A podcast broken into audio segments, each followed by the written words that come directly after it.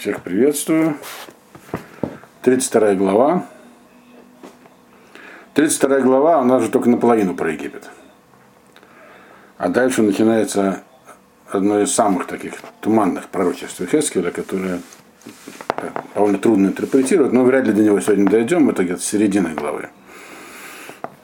А первая половина главы все по-прежнему про Египет, и, и в общем растолковывает ту же идею, которая уже была до этого передавалась, то есть Хескел рассказывает здесь про три как бы, завоевания катастрофических, которые случились с Египтом. То есть первое, э, это когда Египет пошел, проиграл битву при Каркамыше вавилонянам, то есть на территории Вавилона. Потом поход фараона, так сказать, на приграничье, то есть когда он часть Египта опустошил, а потом уже окончательное разрушение Египта. Здесь про это все, про, про это все говорится. Но в этом пророчестве, хотя часть него не пророчество, часть его это описание событий, которые произошли при Каркамыше, то есть за 20 лет до этого пророчества. А часть пророчества, вот, э, э, его как бы основная особенность состоит в том, оно как бы здесь написано, потому что здесь подряд все, что он сказал про Египет, основная особенность в том, что здесь он как бы описывает очень выпукло международные последствия падения Египта. То есть Здесь описывается как бы тяжелый переход от двухполярного мира к однополярному, как это сказалось на всем, так сказать, окружении Египта. То есть это была катастрофа такая вот этого времени. Ну, как мы это уже упоминали. То есть было два полюса, которые боролись между собой, что давало какие-то шансы тем, кто посередине. И вот все, Египет разрушен, мир стал однополярным. Вот этот тяжелый момент, который он почему Хескель так много про него говорит, чтобы это должны были понять, в том числе евреи. Это не так просто переключиться из одного мира совершенно в другой перейти. Вот он про это здесь опять нам растолковывает. Значит, начнем. 32 глава, первый посук. Да, чтобы было всем понятно, там он говорил, что никаких надежд больше питать не нужно. Нету спасения от Вавилона. Египет не поможет. Его не будет. Так. Ваи биштей эсре шана, бишней асар ходеш, бейхат ходеш, а я два рашем лемор. И был он 12 год, в 12 месяц, то есть в конце 12 года, это уже точно после разрушения храма. Год уже где-то прошел, больше даже. И хотя это 12 годом, годы идут по царствованию царя последнего, царь, царь уже не царствовал в то время просто еще придерживались, его уже не было. Вот. Э, э, придерживались еще того же, так сказать, отсчета времен. То есть э, первого числа месяца Адара, в 12 год царствования уже несуществующего Циткияу. Так? Было слово, опять же, Всевышнего ко мне, говорит Хескель, то есть к нему, и Всевышний ему сказал, Бен Адам, то есть человек, сам кина аль-паро, мелах Мицраим, ваамарта элав, кфир гуим нидмета, ваатака танин, баямим, ватагах бенагаротеха, ватидлах маим бараглеха, ватерпос нагаротам.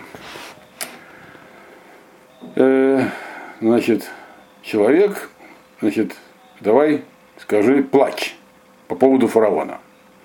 Плач означает, что, в принципе, ну, есть что оплакивать. Как я уже сказал, оплакивать действительно было что. Мир потерял свой баланс, так сказать.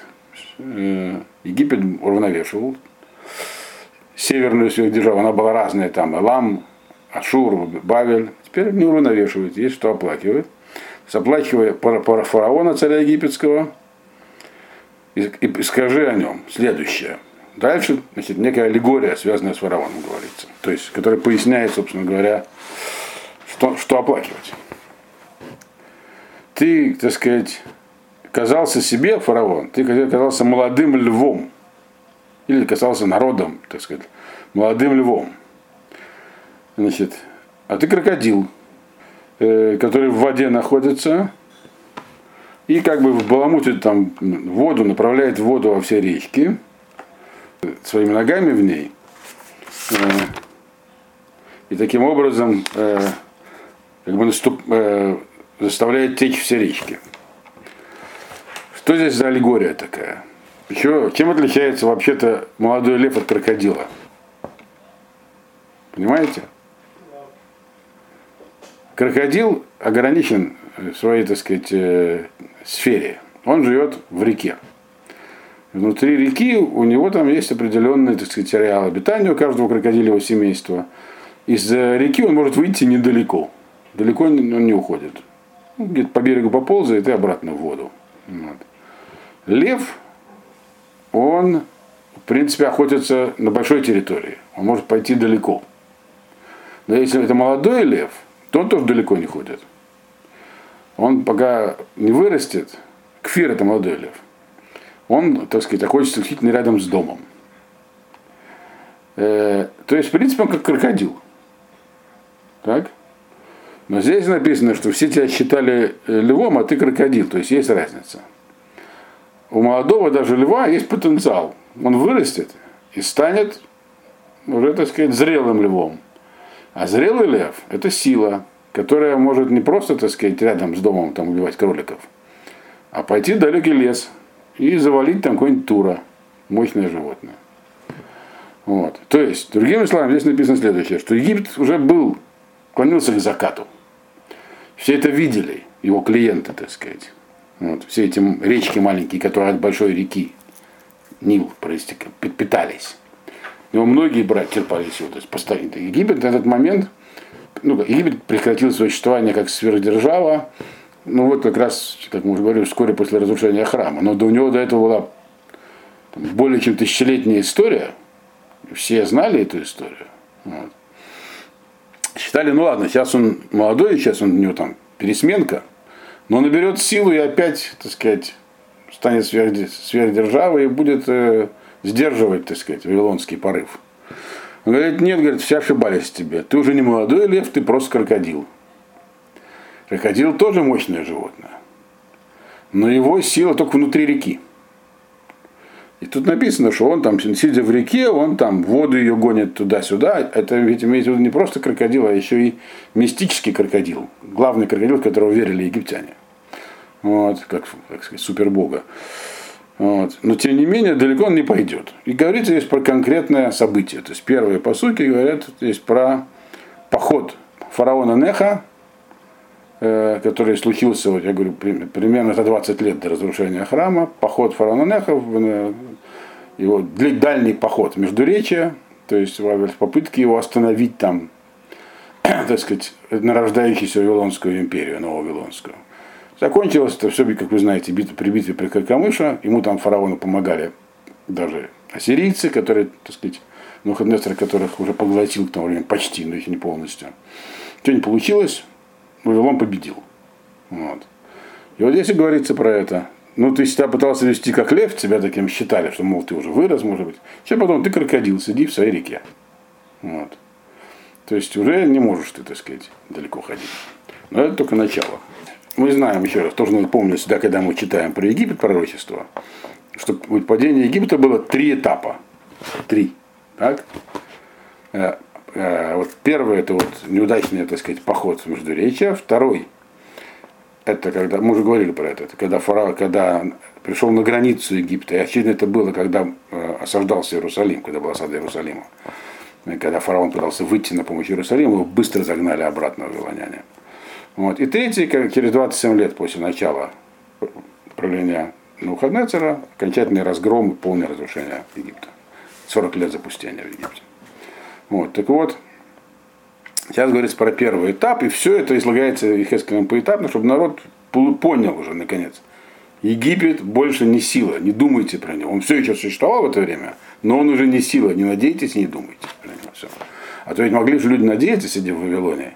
Сейчас фараон соберется силами, придет, эту Вавилонскую империю новоявленную, она так называется в истории Новая Вавилонская, вот, разрушит и нас отпустят домой всех вернемся обратно в Иерусалим. Говорит, не будет этого. Он уже прийти, он уже точно никуда не может. с этого он начинает. Он не лев, он крокодил, он идти уже никуда не может. Поэтому не придет, не надейтесь. Вот. Ну и более того дальше описано, что с ним будет. Третий посук. Коамара Шемалаким. Э, Алеха эт ришти. Биггаля Мим Рабим Ваилуха Бехермати. Так сказал Ашем, я, говорит, там сеть на тебя натянул, свою сеть. И на многие другие народы тоже. Ты уже пойман, и ты все равно, хоть тебе и нельзя ходить, ты пойдешь в поход. Тебя обстоятельства, под группами обстоятельства тебя вынудят пойти туда куда-то, воевать далеко. Хотя ты не должен это делать, потому что ты крокодил. Но даже крокодила можно погнать в дальний поход, если это очень надо. Вот говорит, будут такие обстоятельства, что ты, несмотря на то, что тебе не положено ходить в походы, ты пойдешь в поход. Это здесь имеется в виду. Вот. Сетку мы тебя, на тебя накинем, группаном подцепим, вытащим и отправим в поход. И там ты погибнешь в этом походе. Это пойдет четвертый посук. Венатавштиха баарец, альпнея саде, э, атилеха, в юшканце, алеха коль ова шамаем, э, в избатим имха а хайот колярец. А это последствия похода под Каркамыш. Значит, я там тебя на этой земле оставлю, то есть куда ты перейдешь, далеко от дома, далеко от своего Нила, забредший крокодил, забрел куда-то там, непонятно, в пустыню. Вот. Там я тебя, говорит, брошу в этой далекой земле, на полях я тебя будешь валяться ты, то есть имеется в виду, это все аллегория. Крокодил имеется в виду фараон и его армия. Вот. Их там трупы их там полягут. И на тебя, говорит, сядут всякие птички небесные – и они будут насыщаться будут, будут насыщаться тобой животные всей земли. То есть, грубо говоря, армия погибнет, которая пойдет в этот поход, армия крокодилов, и станете вы добычей всяких там животных. Кстати, известно из исторических, так сказать, нам, всяких, из э, вавилонских уже табличек, что битва была очень кровопролитной. Там обе стороны потеряли кучу народа, но победили все-таки вавилоняне. Вот. Это одна из главных битв древнего мира, с битвой при Кадеше и так далее. Вот, дальше идем. То есть, другими словами, тебе ты крокодил, отправишься куда-то далеко, и там тебя постигнет гибель. Это вот все первая, так сказать, катастрофа, случившаяся с Египтом. Кстати, вы знаете, что попутно, когда фараон Неха шел туда, в Каркамыш, он заодно убил царя Йошияву. Это вы помните из книги Малахим. Да? Царь Йошияву не хотел его пропускать в Вавилон. Э, через свою землю, фараон Неха, даже немного обиделся, но около Мегида состоялось, даже не сражение, Иошьяу вышел со своей армией, фараон дал указание с евреями не сражаться, вот, а царя только найти и обезвредить. Что и было сделано, Иошьяу погиб. Вот. Начало такого заката полного. вот. Так что вот, э, то есть там все события как бы начались быстро одно с другое цепляться. Дальше идем. Пятый посуг. В Натате Эдбсарха Аль-Гагарим Умилети Гагиот Рамутеха. Значит, и твои трупы, твой, э, ну, точнее, твой труп в единственном числе, то есть труп большого крокодила фараона, будет брошен на гору. Значит, Э, и заполню я долины, э, так сказать, э, тут слово рамутех может перевести двумя способами, комментаторы по-разному переводят. По-простому, так сказать, твоими гниющими кусками. А можно перевести, так сказать, тем, то есть от слова рам, возвышенный. То есть ты считал себя очень возвышенным, и все это упадет в ямы, в долины. Куски тебя. Имеется в виду, здесь очень яркие такие аллегории используются. Крокодил который пошел в несвойственную ему, так сказать, экологическую среду, забрался в горы, вот там на горе он и сдохнет. И его куски его, так сказать, будут падать вниз. А по-простому имеется в виду, что было столько трупов в этой битве, что там были забиты все окрестные долины. Вот. Но это описано таким высоким аллегорическим языком. Так, дальше идем. То есть вот этот крокодил, значит, погибает ну, продолжение все, все продолжается, все про, про первый, так сказать, поход, про первую катастрофу. Шестой посуг. В Юшкете Эрец э, Цафатеха, Медамеха, Эльгагарим, Вафиким Ямалу Мимека. И я как бы напою землю таким пролившейся твоей кровью. То есть твоя кровь будет литься отовсюду. Вот. большой крокодил, в, го, в горах, то есть с гор будут стекать ручьи крови. И все ручьи переполнятся тобой.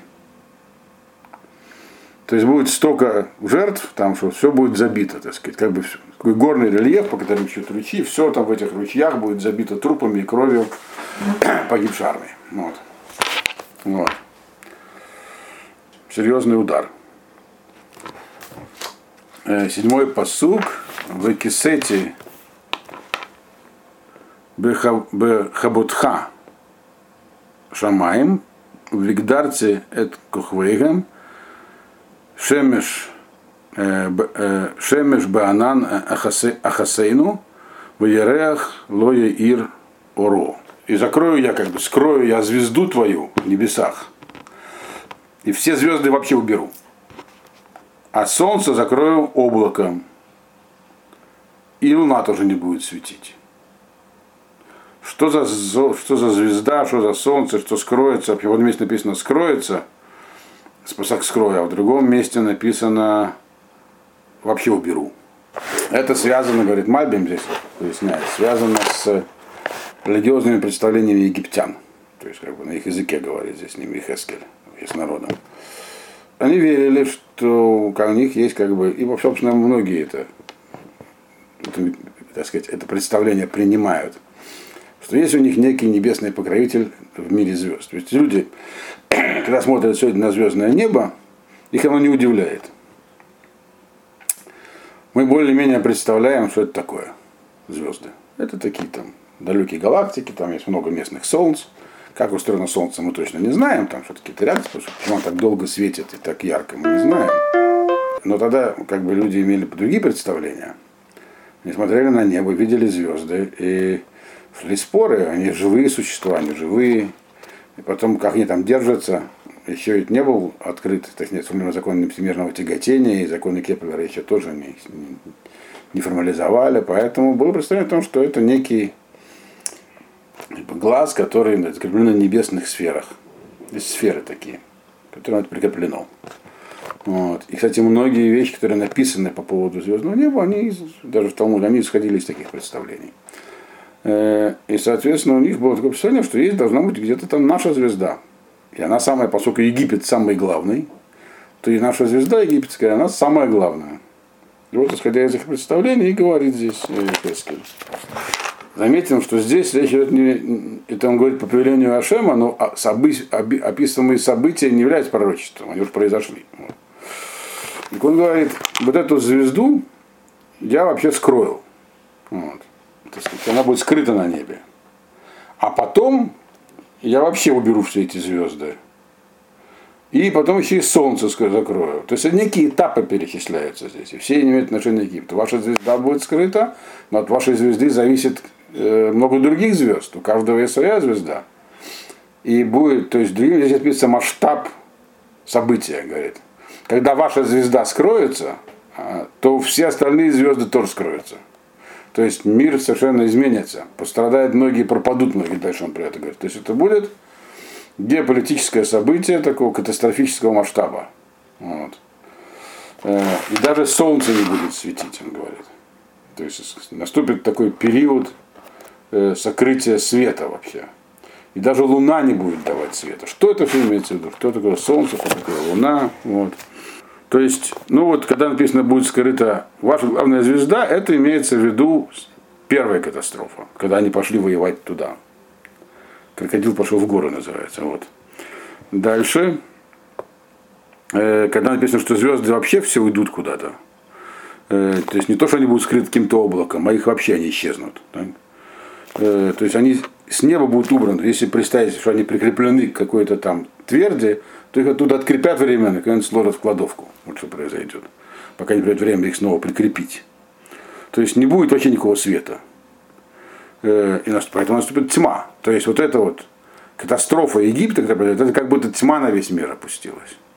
То есть это действительно плохо, большое катастрофическое событие. На весь мир опустится тьма. Вот. То есть это, это, это, это вторая и третья катастрофа, когда Египет будет разрушен полностью. Так. Ну и, соответственно, глобальные последствия, для того, что вообще света не станет. То есть как бы мир, это аллегория такая, мир опустится во тьму. Это вы должны понять, он говорит евреям в Вавилонии, э, никуда этого не избежать. Вот. Египет будет разрушен. Да, это, это себе трудно представить, как можно без Египта. Я не знаю, вот как какую-то аллегорию, аналогию провести. Но если вот завтра Америка накроется, там сказать, медным тазом вообще полностью. Движение Black Lives Matter победит, выберет своего президента, вот, и все. Откроет Америка границы, ее заполнят африканцы, не знаю, кто там еще. Вот. Заводы, фабрики закроются, армию распустят, полицию уничтожат, и кончится Америка. Какие-то будут последствия, можете себе представить.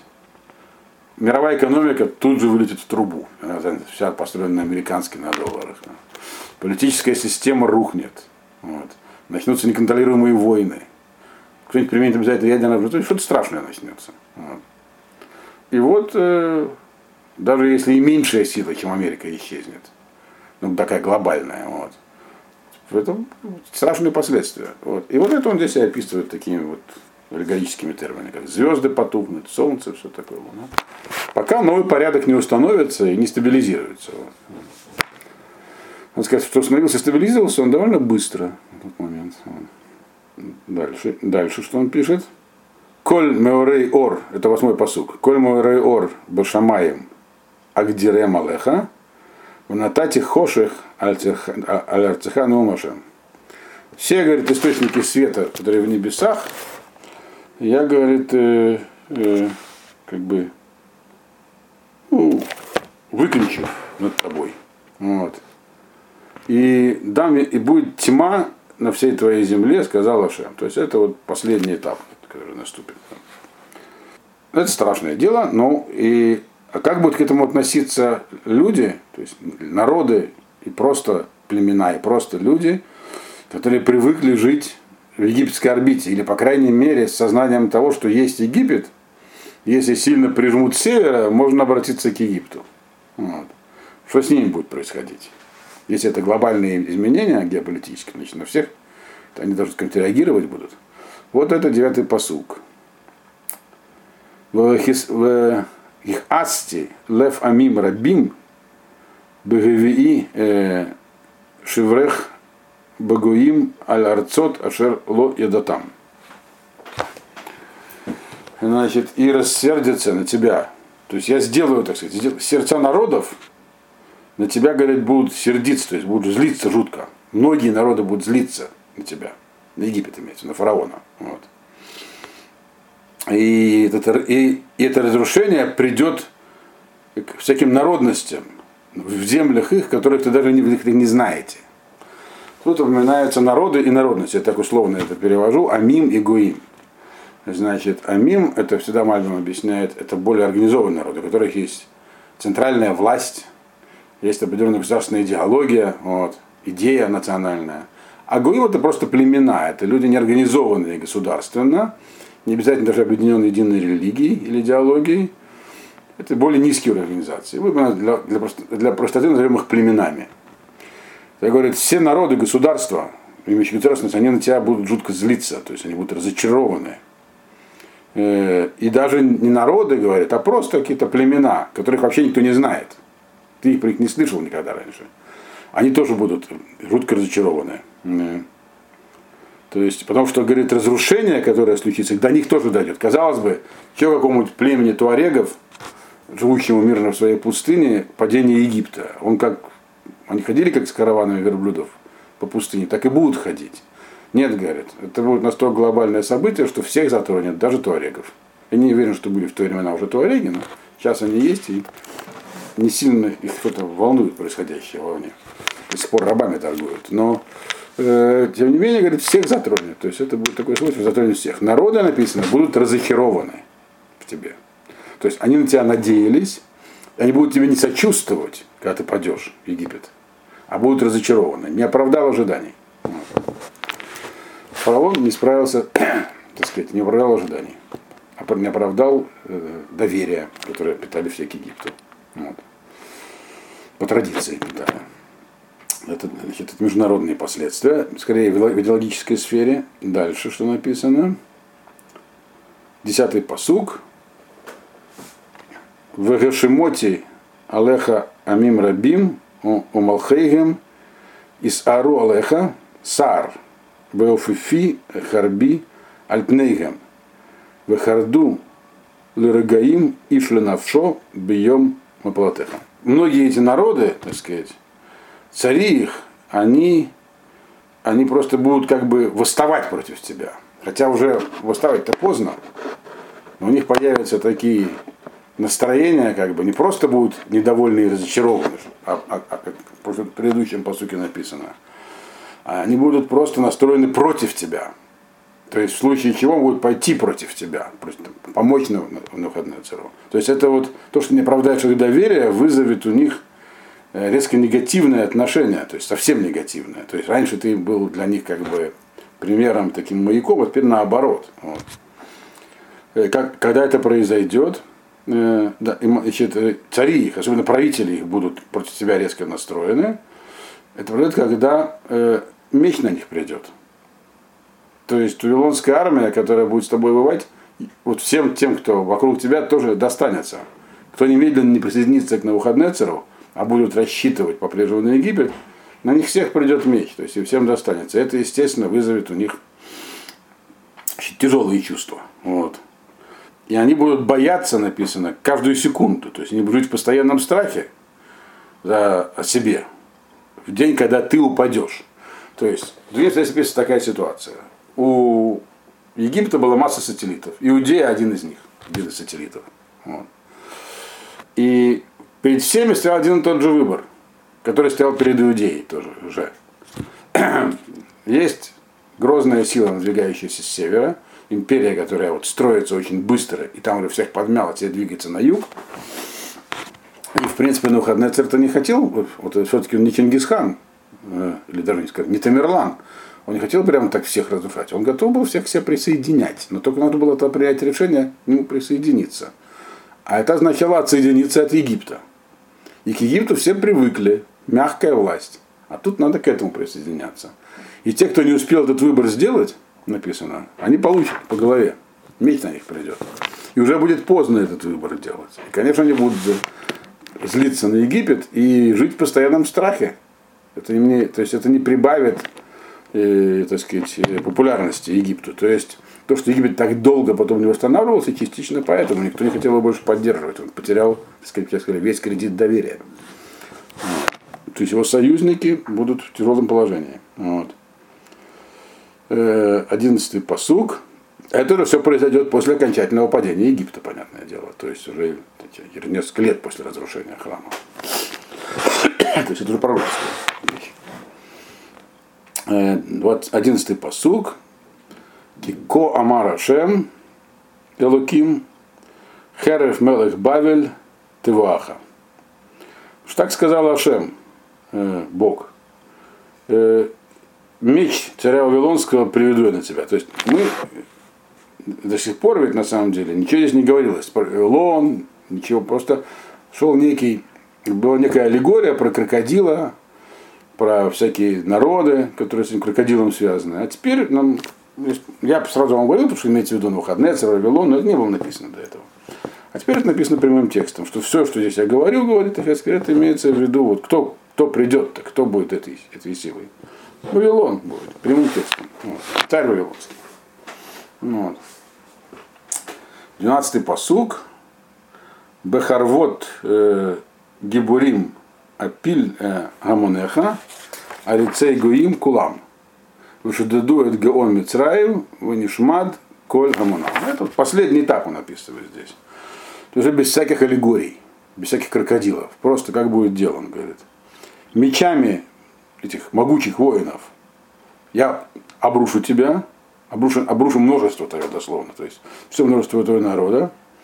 Они все самые мощные среди народов. То есть видите, что на тот момент не было армии равной Вавилонской. Придут такие вот хорошо обученная, грамотно армия, там все воины очень мощные. Вот. И они разграбят полностью все твое, так сказать, благосостояние египетское. И остальное уничтожит. И, а народ твой уничтожит. То есть, э, он говорит, уже прямо вот то, что мы там говорили про крокодила, про все имеется, и тут придет на Ухаднецер, всех убьет, и все заберет, и все разрушит. Последний этап. Вот это. Это, говорит, была аллегория была именно про эти события. Э, ну и подробности. 12-й посуг. Вегеевадти эт коль бремта мальмаем рабим. Волод тидлахем регель адам от упарсот бгама лотидлахем. Значит, и я, говорит, всех туда, животных тоже уберу оттуда, с этих водных мест. В Египте было много, мы говорили, каналов всяких, говорит, все там, там появилось много животных, животных все перебьют тоже.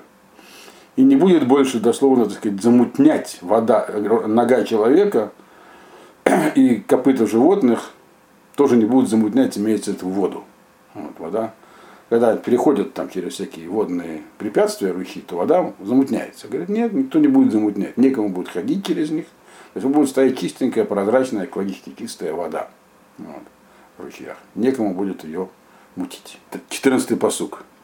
Аз ашкия меймейгем венагаратам кешемен э, олих неум ашем элуким. И тогда, говорит, будут течь воды их, и, всякие, и речки, воды это очевидно из каналов, речки это речки, которые притоки, будут как масло, будет, будет литься, сказал Ашем. Вот. Как масло имеется в виду не то, что оно будет, так сказать, как нефть, то есть загрязненное, имеется наоборот чистое. Масло, то есть вода будет стоячей. Два момента стоящие. Никто не будет ее мутить, как в предыдущем, предыдущем посуке. Но и вся растительная система, которая Вода ведь там текла принудительно, стояли насосы, всякие подъемники, ничего не будет работать. Вот здесь вода, она будет стоячая, как масло прозрачное. Стоячее масло, оно такое, как бы, оно очень прозрачное, такое, оно, когда оно не течет никуда. Вот оно будет стоять, как масло будет выглядеть, так сказать, таким прозрачным и никуда не течь. Потому что, потому что все, что доставляет там воду, эту течь, будет разрушено. Все плотины, вся система растительная, все будет разрушено. Вот. И Э, последний посук на сегодня. Э, Бытити эт эрец Мицраим Шмама э, Онишама эрец Мимлуа Вакотит коль швейба выеду кианеша. Вот. Все это произойдет, говорит, когда я отдам землю египетскую, сделаю ее пустой, и земля эта будет опустошена от своего изобилия, то есть там вообще ничего не будет это все будет, когда, когда я поражу ее жителей, и все узнают, что я Бог. То есть, другими словами, это все будет сделано, конечно, ну, Хаднецером, его армией, но это все сделаю я, говорю, что они все возгордились, поймут и узнают, что я Бог. Вот на этом заканчивается как бы пророчество про Египет. Дальше начинается совсем другая вещь. Там дальше начинается пророчество, э, которое есть разные мнения, с чем оно связано. Но я начну про него говорить, пока не закончится, а по сути читать не будем. Там надо иметь в виду, что Донский Барбанель и Мальбим с ним почти во всем согласен, считают, что там уже речь идет, то есть это пророчество трудно интерпретировать к тем дням, о которых идет речь, про разрушение храма. Считаются, считают, что речь идет там про Гюлу окончательную, про последнюю, про наши дни. Донский Барбанель говорит более конкретно, что там речь идет про войну Гога и Магога в этом пророчестве, вот, которое вот начинается с, 17 с 16 посука и до конца главы. Э, ну, что такое война Гога и Магога, вот пока у нас еще там 30 секунд осталось, я напомню. Такой, на, это, это, это, она подробно написана в Захарии в 14 главе и в других источниках. Захария книгу мы проходили. Э, у нас тут в нашем, так сказать, э, клубе. Вот. И лекции по Захаре висят. Если, если у вас есть будет время, можете к следующему, перед следующим занятием посмотреть 14 главу, там, ну как послушать, там посмотреть нечего. И там он как раз говорит про войну Гога и Магога.